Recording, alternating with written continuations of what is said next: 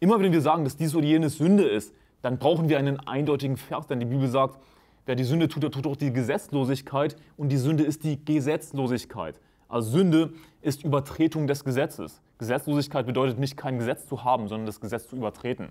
Das, was das Wort bedeutet. Also Sünde wird vom Gesetz definiert, natürlich von Gottes Gesetz, nicht von deinen eigenen Gesetzen. Ansonsten wirst du Gott vergeblich verehren. Natürlich werden wir niemals so verrottet werden wie diese Pharisäer, die zum Großteil verworfene Irrlehrer waren. Denn wir sind gerettet als Christen, wir haben den Heiligen Geist. Aber das ist trotzdem auch für uns eine Warnung, dass wir eben nicht uns einen Haufen Gebote selbst ausdenken und dann andere deswegen verurteilen. Und ich denke, dass es eine Gefahr ist, auch für NIFB-Christen gerade, weil wir natürlich ein striktes Leben führen wollen. Aber wir müssen aufpassen, nicht zu strikt zu werden. In dem Sinne, dass wir einfach einen Haufen Gebote uns ausdenken und dann eben andere verurteilen oder das als mit Autorität lehren und sagen, irgendwie, es ist Sünde, Computerspiele zu spielen. Einfach nur mal als Beispiel. Ich habe vor kurzem mit jemandem darüber gesprochen, würde ich meinen Kindern verbieten, Computerspiele zu spielen? Eindeutiges Nein.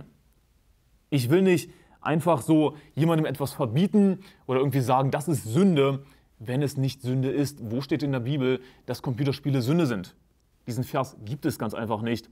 Natürlich gibt es Prinzipien, die wir uns ableiten können aus der Bibel. Beispielsweise, als Erwachsene sollten wir uns erwachsen verhalten.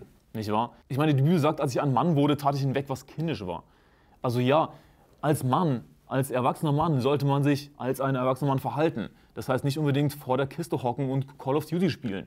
Das ist peinlich, ja. Das ist ein Prinzip, das man ableiten kann. Aber heißt es, dass Computerspiele an und für sich Sünde sind? Absolut nicht. Wir müssen aufpassen, nicht in ein übermäßiges Extrem zu gehen, versuchen übermäßig heilig zu sein, dann werden wir dadurch unheilig. Wir werden das Gegenteil damit erreichen. Das ist, was wir bei den Pharisäern sehen. Das ist nicht etwas, was ich mir ausdenke. Und das ist besonders wichtig für Prediger. Wenn man hinter dem Pult steht, dann sollte man besser darauf achten, Gottes Wort zu verkündigen.